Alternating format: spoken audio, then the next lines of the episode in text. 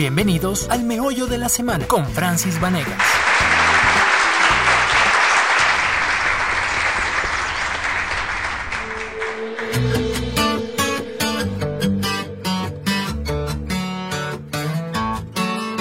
¿Quién te dijo esa mentira? Que eras fácil de olvidar. No hagas caso a tus amigos, solo son testigos de la otra mitad. Dos besos son demasiado y un beso no bastará. Y aunque adviertan al soldado, si está enamorado, en guerra morirá. Ya no tienes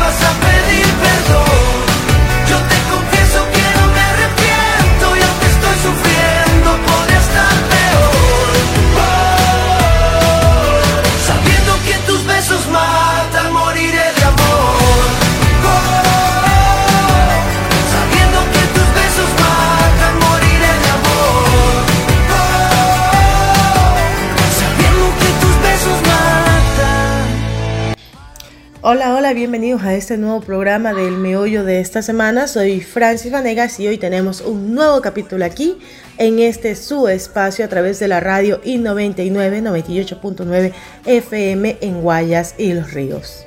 Cuidarme. Hoy sábado 4 de febrero vamos a empezar este programa. Este es un programa súper especial. Es un 2 por 1 Vamos a tener música favorita que te encanta escuchar de grandes artistas internacionales en donde podrás disfrutar junto con nosotros de la música que nos gusta y que claramente en algún momento fue una tendencia o un gran hit. Adicionalmente, en este programa especial vamos a revisar la magia del 7, pero nos vamos a concentrar en dos cosas específicamente, porque del 7 podríamos hablar muchísimo, pero el día de hoy vamos a hablar sobre los 7 pecados capitales, tan, tan, tan, tan.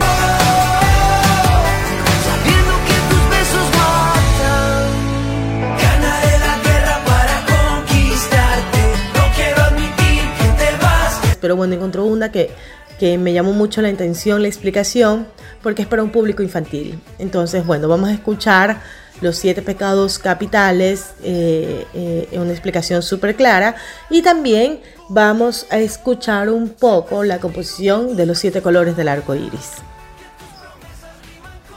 Prometo que en un próximo programa lo que vamos a tener ahí sí es, eh, por ejemplo, los siete días de la semana, las siete maravillas del mundo, porque alrededor del 7 como que hay un sinnúmero de mitos, un sinnúmero de creencias, que es como que súper importante también eh, revisar, ¿no? Como, como de conocimiento general. El 7 es considerado un número mágico, es un número eh, porque se compone del sagrado número 3, y del terrenal número 4.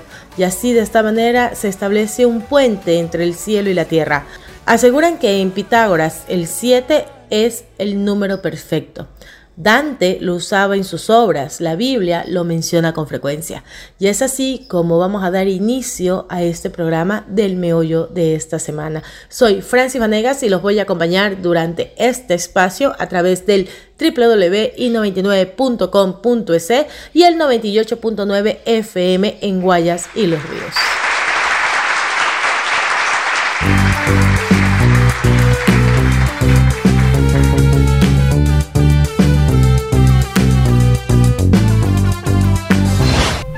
Chicos, estamos de vuelta y esta vez para hablar de los 7 pecados capitales. Pero primero tenemos que saber por qué se les llama capitales. Sencillo, se dice que algo es capital cuando constituye el origen de alguna cosa. Y justamente Santo Tomás de Aquino llama a estos pecados capitales porque son el origen y raíz del resto de pecados. Ahora sí, veamos cada uno de ellos. La gula. Es el excesivo placer por los alimentos y las bebidas. No solo significa comer sin hambre, por decirlo así, sino también el abusar de comidas o bebidas que van en contra de nuestra salud o de nuestra economía. ¿Quieres evitar la gula? El camino es la templanza. Ella nos conduce a evitar todo tipo de excesos y nos acerca a Dios por medio de una vida en sencillez. La lujuria consiste en el desorden del placer sexual, o sea que dentro de la lujuria están todos aquellos actos que no favorecen el amor mutuo entre los esposos. ¿Cómo evitar la lujuria? Pues con la castidad. Ella controla el deseo sexual según la fe y el amor.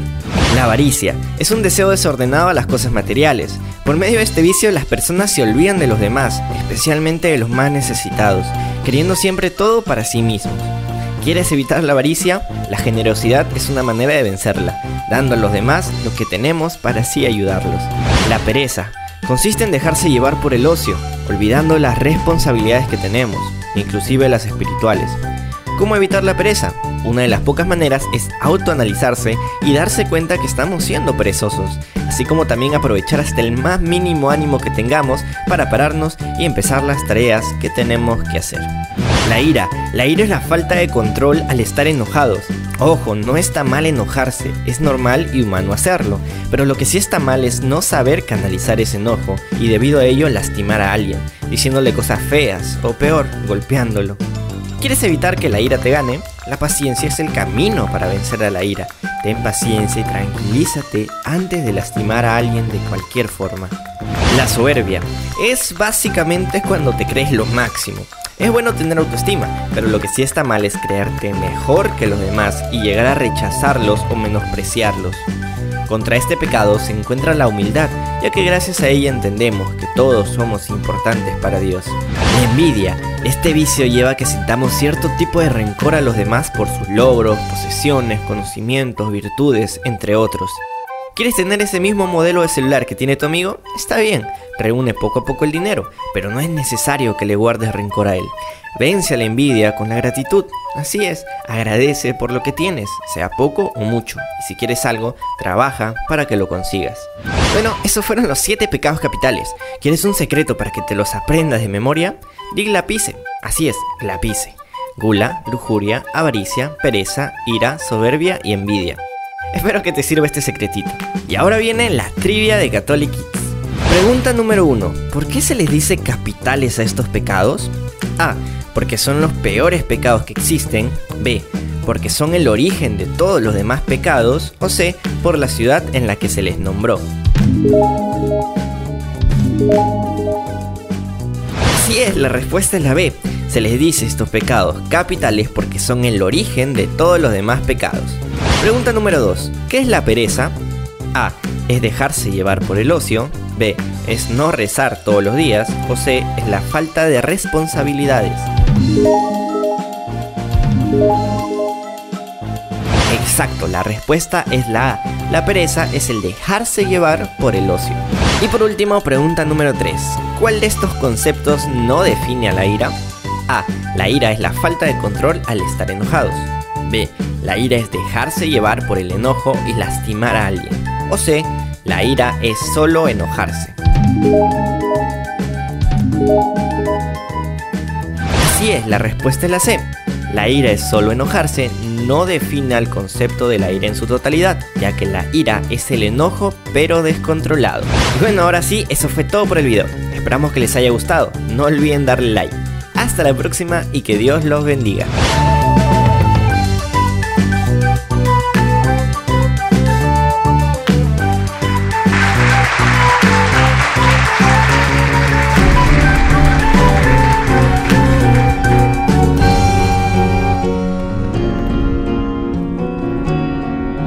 Cause you're a sky, cause you're a sky full of stars. I'm gonna give you my heart. Cause you're a sky, cause you're a sky full of stars. Cause you light up the path. That's my boy.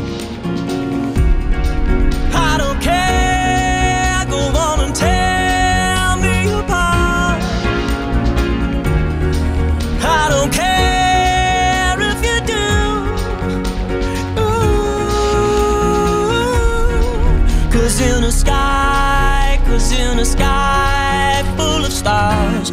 I think I saw you.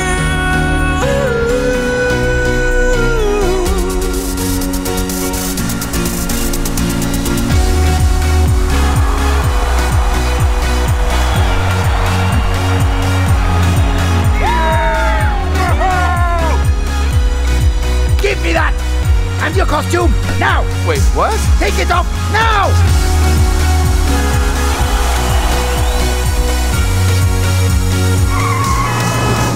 be at the theater soon, sir. I don't want to be there soon. I want to be there now. Yeah, we want to be there now. Yes, sir.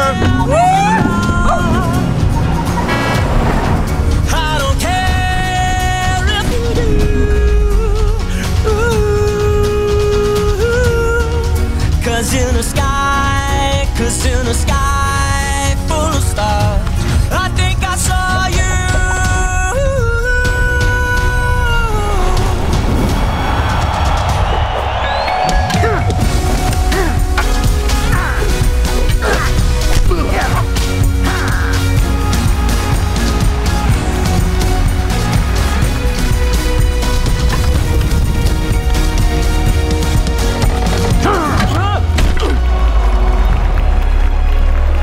happy. You will never be great, Johnny.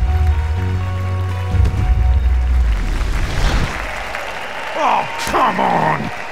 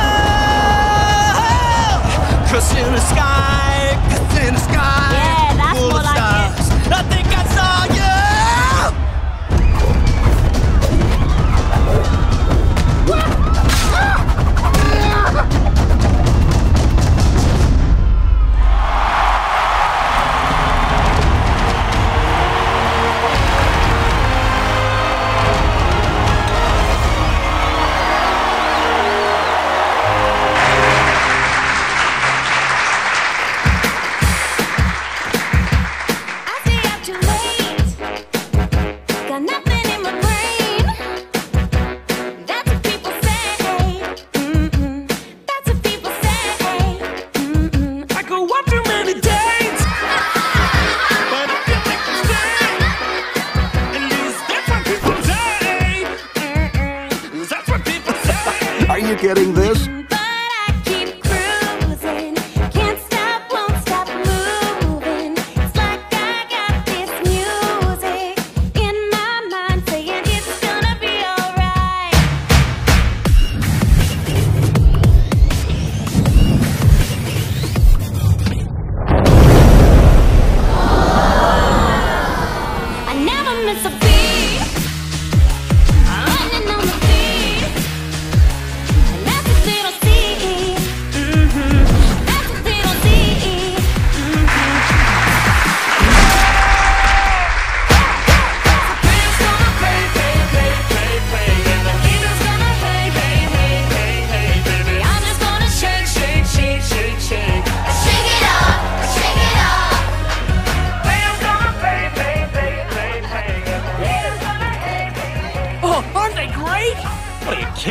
like watching Jello dancing around. Huh, like you could do any better, Pipsqueak. all right, all ah, right, ah, ah, Hey, you want to see something great? I'll show you great.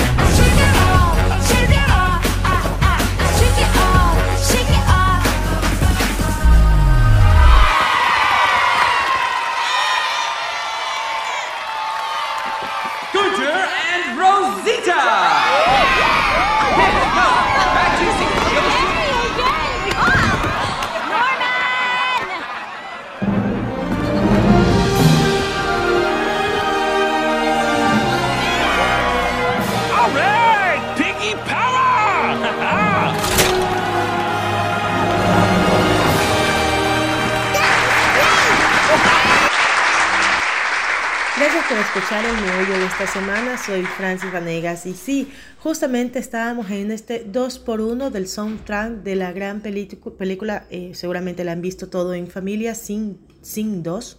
Quiero leerles un poco lo que eh, eh, recoge eh, la página La Estatuilla sobre esta película ya hace algún tiempo atrás. Dice, cuando Sync se estrenó hace casi siete años fue todo un éxito. Esta divertida, aunque poco memorable comedia musical, recaudó más de 600 millones de dólares a nivel mundial.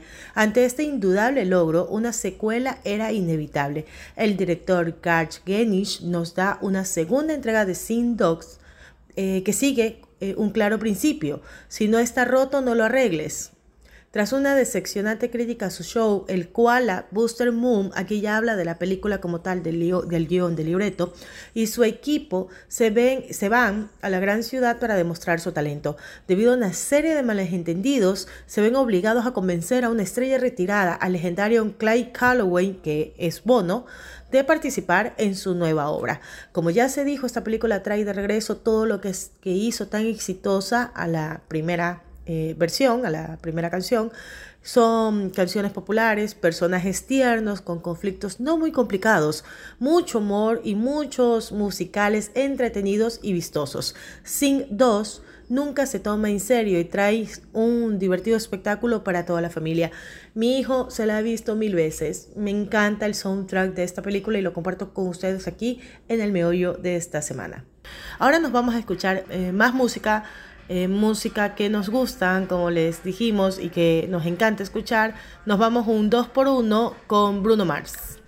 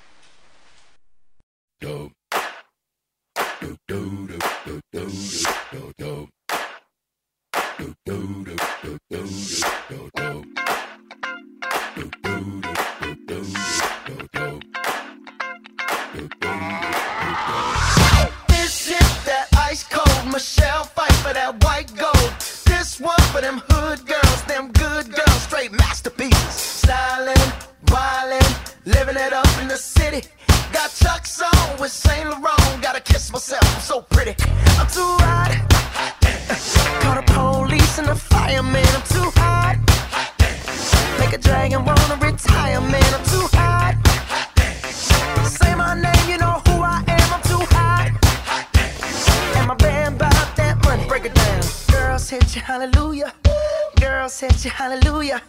Girl, sit your hallelujah. Cause Uptown Funk don't give it to you.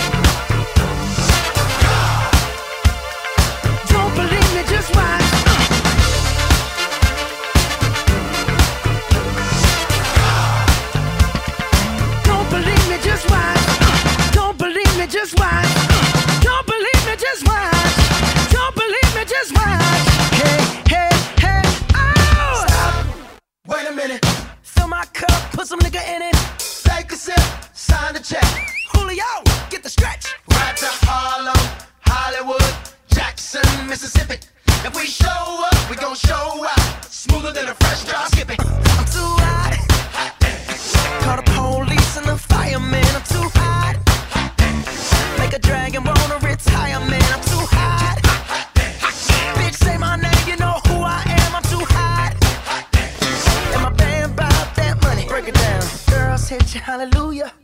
Girl said you hallelujah. Girl said you hallelujah. Cause Uptown Funk don't give it to you. Cause Uptown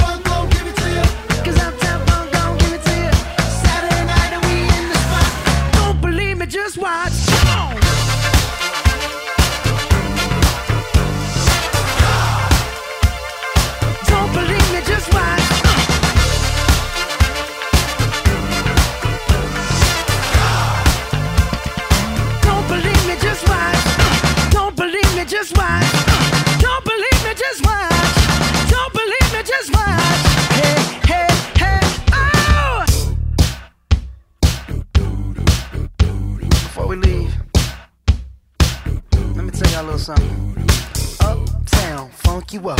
Uptown funk you up. Uptown funk you up. Uptown funk you up. I said uptown funk you up. Uptown funk you up. Uptown funk you up. Uptown funk you up. Come on, dance, jump on it. If you succeed and flown it, if you freak dead and own it, don't brag about it. Come show me. Come on, dance, jump on it. If you succeed and flown it.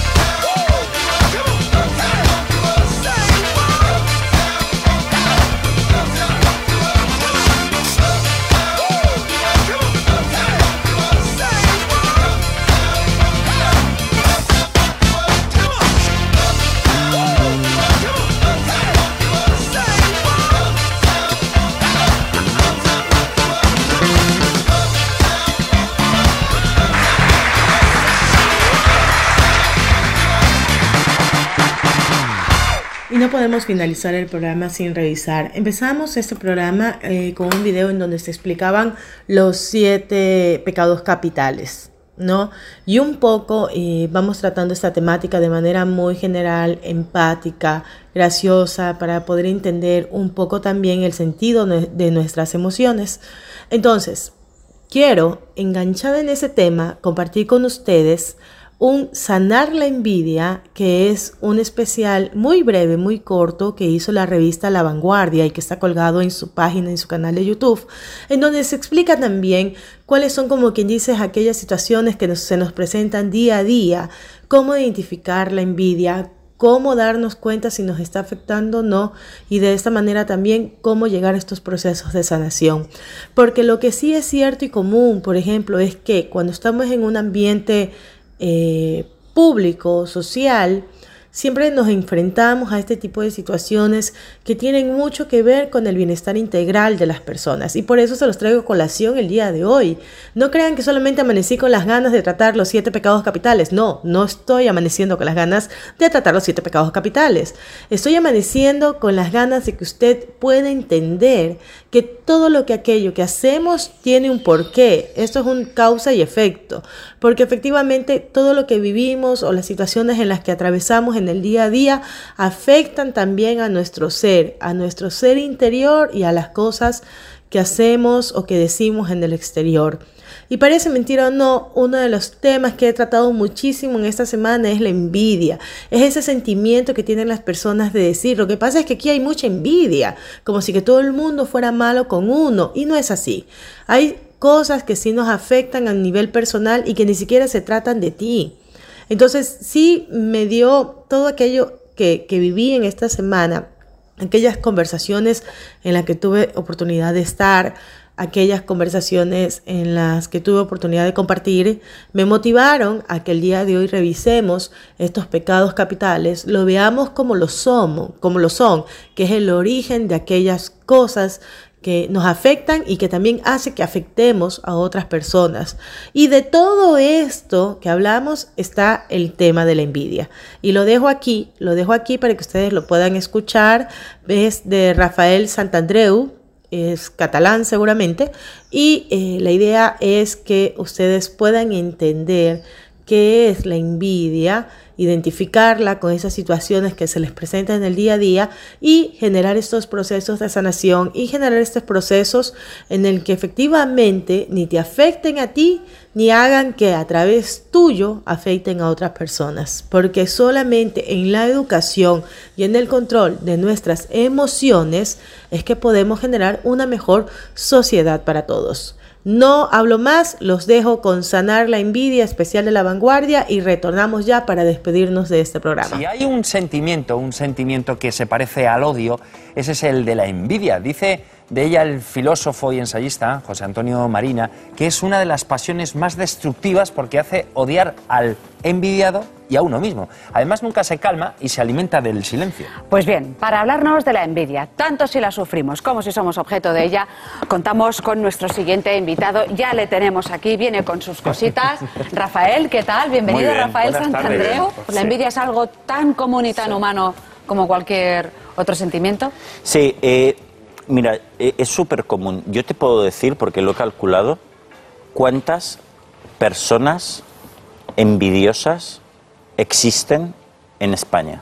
¿Lo has calculado? Sí, y en el mundo también, también lo he calculado. A ver, dinos. Mira, en España existen al, al aproximadamente 45, 46, 47 millones de envidiosos. Pero es- pero es- esa es la población más o menos de la geografía nacional. Sí, porque todos somos envidiosos, en una medida u otra. Y esto es muy importante para aprender a cómo gestionarla cuando te envidian y a cómo gestionarte a ti mismo cuando tú puedes tener un sentimiento de envidia. La envidia es un sentimiento muy natural, como, como me preguntabas, Marta. Es, es cuando nosotros lo podríamos definir como ese sentimiento de inferioridad que sentimos al compararnos con alguien más o menos de nuestro nivel que tiene eh, logros que tú no tienes. Se empieza por la comparación. Sí. Te comparas con otros que más o menos podrían estar a tu nivel, por ejemplo, un compañero de trabajo, compañeros de trabajo, compañeros de profesión, familiares, etcétera, y que ves que tienen éxito, por ejemplo, en el trabajo, que son, que son bellos, eh, que son populares, eh, que tienen éxito de alguna manera, entonces tú piensas que tú merecerías eso también, ese es el primer factor, que tú lo me- merecerías ese éxito, pero por una cuestión de suerte o de influencias no lo tienes, entonces lo consideras injusto. Y entonces deseas eso que tiene el otro que piensas que te merecerías tú. Este es el primer componente. Por eso nosotros solo envidiamos a personas que están a nuestro nivel. Por ejemplo, George Soros, el, el inversor internacional que tiene no sé cuántos miles millones de euros. Ese no lo envidiamos. ¿Por qué? Porque está a tanta distancia que no te puedes comparar. Especulador, quizás, ¿o no? Exacto, vale, pero no lo envidias porque está a otro nivel. ¿A quién envidias? Al que tienes cerca, a tu compañero de trabajo, a, a lo que tú podrías esperar. Este es el primer factor. Y el segundo es un, es un, es un componente de inferioridad. Nosotros pensamos que si tuviésemos eso que tiene la otra persona, seríamos felices. Y como no lo tenemos, somos inferiores y no podemos ser felices. Por eso duele tanto la envidia, porque te coloca en una posición de inferioridad. Pero claro, tú explicas un fenómeno de envidia que sufriste en tus propias carnes. Sí. ¿Cuál es ese? Que es este, por eso he traído aquí a, a- a Jorge Bucay. Mira, yo no es que sea excesivamente envidioso, pero un poco sí, como todo el mundo, un poquito. Entonces yo reconozco que hace muchos años yo le tenía tirria a este escritor de psicología, que es Jorge Bucay, este psicólogo, le tenía tirria, pero era una tirria que iba más allá de lo normal. O sea, eh, de acuerdo que él hace un tipo de psicología que se llama gestal, que yo considero que no es la mejor. No está mal, pero yo creo que la psicología cognitiva, la que yo practico, es mucho mejor. Pero mi crítica iba fuera de ahí. Yo decía, es malísimo, este hombre es un vendedor de humo, y yo no había leído nunca sus libros. O sea, que era un poco estúpido decir eso, ¿no? ¿Pero por qué era? Reconozco que era por envidia. Yo consideraba que Jorge Bucay, que yo podía tener el éxito de Jorge Bucay y que no lo tenía, y por lo tanto sentía ese sentimiento de envidia, ¿no? Bueno, por suerte, mediante la psicología cognitiva, que es la que yo practico, aprendí a combatir esos sentimientos de envidia y ahora ya no siento envidia. Y como reparación a ese sentimiento de envidia que tuve, pues hoy le hago un homenaje, ¿no? Le pongo esta corona de laurel, reconociendo que Jorge Bucay tiene muchísimos méritos y yo no se los quería dar por envidia. Es un gran escritor, es un buen escritor, la psicología que él ha practicado ha ayudado a muchas personas, por lo tanto, aquí le pongo el homenaje.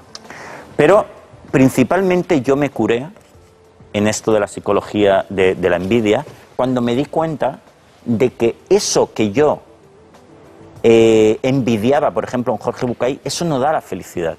Es decir, tener fama, tener dinero, tener reconocimiento, eso no da la felicidad. Es el gran error que comete el envidioso, o cuando somos envidiosos. Eh, el día que lo logremos, si es que lo logramos, nos daremos cuenta que te quedas igual, que eres la misma persona, igual de feliz o infeliz. Lo que da la felicidad es nuestra capacidad de amar a los demás y a la vida. Y eso es independiente de, de la belleza, de los logros y de tonterías como eso. Que lo quieres tener, tenlo, pero eso no te va a hacer feliz. Es solo una anécdota. En ese diálogo interior tenemos que pensar esas cosas. Exactamente. Y eso va a reducir nuestra envidia y va a hacer que desaparezca ese sentimiento absurdo, ¿no? Porque no valoramos tonterías. No valoramos que el otro tenga un trabajo mejor. No valoramos que el otro tenga una gran pareja. No valoramos que el otro tenga eh, mucha extroversión, como decía antes, o lo que sea. No, porque eso no le hace feliz. Es una anécdota. En ese momento dejaremos de ser envidiosos. Y ganaremos tiempo. Tiempo y esfuerzo y críticas absurdas, incluso el envidioso lo pasa mal, porque se siente inferior. Al compararse, como no tiene esos bienes a los que aspira, se siente inferior, se siente fatal. Eso es un complejo de inferioridad. Entonces, liberarse de ese complejo de inferioridad es buenísimo, porque Claro. te va a hacer, ostras, estar seguro de ti mismo, incluso que tener una buena autoestima. Claro, en cierto modo hablas también de, de sufrimiento, porque en el Claro. libro Las gafas de, de la felicidad pones el, el- el testimonio de, de uno de tus pacientes que realmente sufría un montón Ah, Sí. al compararse con los demás. Sí, e- es un, es un paciente que tuve que tenía 25 años y él me confesaba, mira Rafael, es que últimamente me siento fatal conmigo mismo, tenía una autoestima fatal, era traductor de libros, ¿no? Y me decía, es que tengo un trabajo fatal, asqueroso. Pues digo, ¿pero por qué? ¿Qué me estás dando? Y pero lo sentía así. Mira, voy al médico y mientras estoy esperando allí en la consulta del médico, por dentro me carcome el hecho de que ese médico tiene un gran trabajo reconocido, que cobra bien, que hace lo que le gusta y yo sin embargo este trabajo que no soporto y tan mal pagado, soy un fracaso.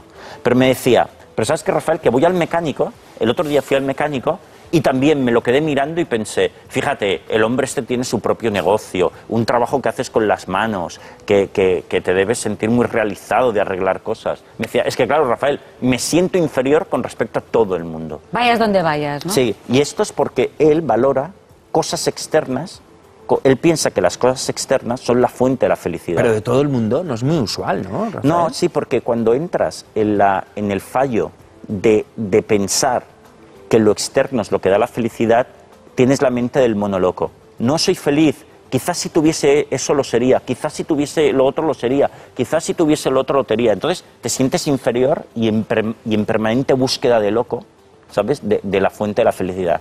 Cuando la fuente de la felicidad está en ti, en que dejes de quejarte y valores lo que posees. Y punto. La vida sencilla, la humildad real, es lo que te va a hacer feliz. Olvida, el- el- la capacidad de amar la vida de los demás. Olvídate de esas cualidades. También cuentas el ejemplo de Juan Luis Guerra, Ah, el sí. cantante, es muy que bueno. también hizo todo un trabajo personal para llegar a la conclusión de que no envidiaba a nadie. Claro, Juan Luis Guerra eh, es un, yo creo que es un modelo que podemos seguir importante. Hace poco, hace poco vi una entrevista. Estuvo, Juan Luis Guerra estuvo aquí en España eh, presentando su último disco. Y le hicieron una entrevista, salió en un periódico. Y, le hacía una pregunta que me pareció interesante. Le preguntaban, Juan Luis, ¿cómo es que tú ahora, tú has publicado tu último eh, disco es de bachata, de, de ese estilo musical que él hace? Pero el anterior disco fue un disco religioso, que nos sorprendió a toda la crítica, ¿no? ¿Por qué hiciste un, disco enteramente de canciones cristianas religiosas? Él dijo, ya, es que yo me he convertido desde hace pocos años al cristianismo. Pero te diré por qué me he convertido al cristianismo. Porque yo era un gran infeliz. Yo todos los días estaba lleno de ansiedad, tenía esta enfermedad. Hasta que unos amigos míos, que son muy creyentes, me dijeron, prueba la religión. La, la religión, en, en muchos sentidos, es un cambio de filosofía vital, ¿no? es un cambio de perspectiva, se parece a la psicología también. ¿no? Entonces, pero fíjate la lección que podemos sacar de, esto que decía Juan Luis Guerra. Él, y él lo decía en la entrevista, mira, yo era rico, yo era súper famoso, yo tenía y tengo un trabajo que me apasiona, que es la música, tengo una familia, una mujer de la que estoy enamorado, unos niños estupendos, y yo era súper infeliz. Esto nos, nos enseña que lo externo es muy importante que nos demos cuenta. Nos lo dice la gente que ha conseguido eso que a veces envidiamos. Es que lo tienen y son infelices igual, porque eso no da nada. Ab- hemos de abrir los ojos. Son anécdotas. Una persona es feliz si deja de quejarse y aprecia la vida, no si tiene esto o lo otro.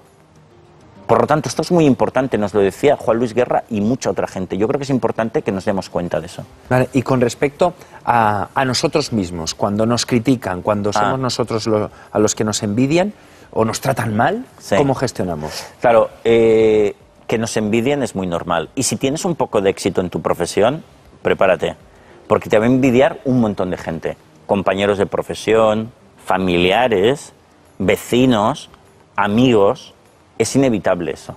Vale. Lo- yo creo que lo primero es que hemos de comprender que la envidia es normal. Es un sentimiento infantil, pero es normal. Y por otro lado, piensa una cosa. El que te envidia tiene un complejo de inferioridad. Por lo tanto, ten un poco de compasión por él, porque no es una persona que está bien equilibrada. Por lo tanto, tranquilidad. Segundo, segunda cosa que yo creo que es muy importante, has de distinguir si esa persona te importa o no te importa. Si esa persona no te importa, yo te diría, pues apártate de esa persona, porque te va a atacar. El, el- el- el envidioso te intenta atacar, porque se siente inferior e intenta rebajar esta inferioridad atacándote. Vale, entonces apártate. Pero si esa persona te importa, perdónale. Y, yo te, os voy a dar un consejo un par de consejos para paliar esa envidia que siente el hermano, el amigo, mm, el compañero de trabajo. El primer consejo es que le hagas partícipe de tu éxito. Es decir, si tú vas y le preguntas, oye, ¿qué podría? Mira, me encuentro con este problema en mi trabajo, dame un consejo. Eh, por ejemplo, le haces tu consejero, le haces partícipe de tu éxito, entonces te va a dejar de envidiar. ¿Por qué? Porque él se, se va a sentir mejor, no tan inferior, se va a elevar y se sentirá bien contigo, no se sentirá inferior, porque le haces partícipe de tu éxito, aunque sea como consejero. Por tanto, comparte con él tu éxito en la medida que puedas.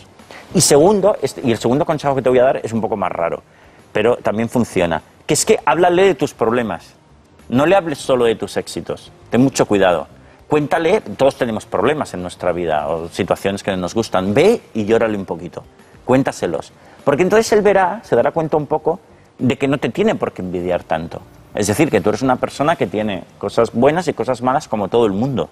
Y entonces eso paliará un poco su envidia. Hacerle partícipe, que yo creo que este es el más importante, y segundo, llorarle un poquito para compensar eso, ¿no? Si te importa, si la persona no te importa, olvídalo, porque no ¿Te ha necesitamos ocurrido a nadie. a ti? ¿Te ha ocurrido? Por ¿Has notado esa envidia? Sí. ¿Y, y qué has hecho? Pues eso, eh, yo intento a, la- a las personas que No me- era envidia buena. No era envidia buena. Es que la envidia nunca es, nunca es buena. Ni sana, ni buena ni sana. No, porque si no ya le llamaríamos de otra manera, no le llamaríamos sana envidia, no habría que llamarle envidia. La envidia siempre es un poco malo porque el que te envidia te ataca, de alguna manera, con comentarios, con críticas por detrás, incluso a la cara. O sea, no lo puede evitar el envidioso hacer eso. Bueno, lo que tienes que hacer es comprensión, a mí por supuesto que me envidian, no pasa nada. Y entonces, por ejemplo, las, yo tengo muchas críticas en redes sociales donde sea, gran parte de ellas son por envidia. Gran parte de ellas son reales, gran parte de ellas son envidia. No pasa nada. Yo también he envidiado al bueno de Jorge Bucay, ¿no? O sea, todos somos humanos, no pasa nada. Pero lo que, lo que puedo hacer es, con la gente que me importa, lo que hago es hacerles partícipe de mi éxito de alguna manera, hacerles consejeros. Pero claro, esa persona que te envidiaba, ¿la has vuelto a ver? ¿O Sí, no? claro, ¿Sí? hombre, los veo cada día, porque fíjate que entre las personas que me envidia, pues ahí tengo familiares, tengo, tengo eh, amigos, eh, no pasa nada, compa- otros psicólogos que veo de vez en cuando, eh, compañeros de profesión, y no pasa nada, los quiero igual. Mira,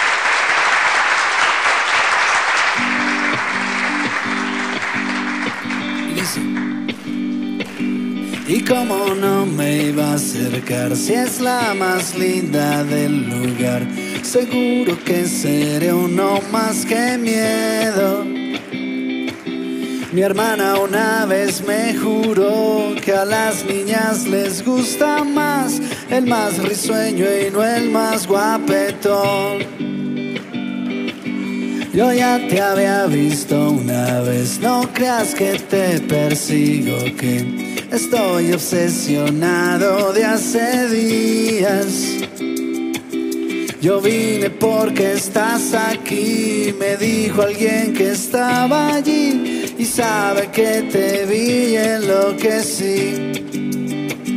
Ay, ay, ay, encontré a la que me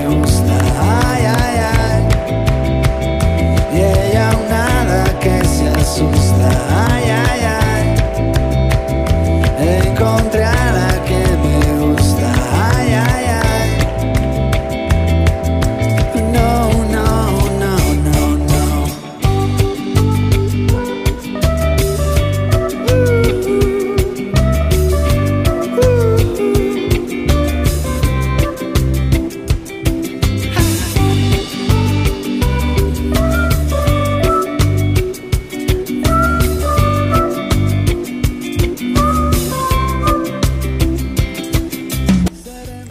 Estábamos escuchando el análisis sobre eh, la envidia y el arte de no amargarse de Rafael Santandreu, catalán, escritor, filósofo, que un poco nos explica cuáles son estos sentimientos, cómo los encontramos en el día a día y qué es lo que debemos hacer para sanar. Pues bueno, con esto ya despido el programa del meollo de esta semana. Soy Francis Fanegas, qué gusto enorme compartir esta tarde de sábado con ustedes. Nos vemos Dios mediante la próxima semana con muchísima información, con un resumen. Ahí sí nos vamos a ir un poco coyuntural de los resultados de la gran jornada que se va a vivir el día de mañana a nivel nacional. Pues les extiendo mi abrazo y mi cariño eh, eh, eterno y me voy con las palabras de siempre. Sea amable, sea educado, sea cortés, sea mejor persona cada día. Recuerde que no se trata de un día más, sino que de un día menos, así que vívalo con alegría. Esto fue el meollo de esta semana. Sigan la programación de Radio I99, que buena radio. Le guste a la que me gusta.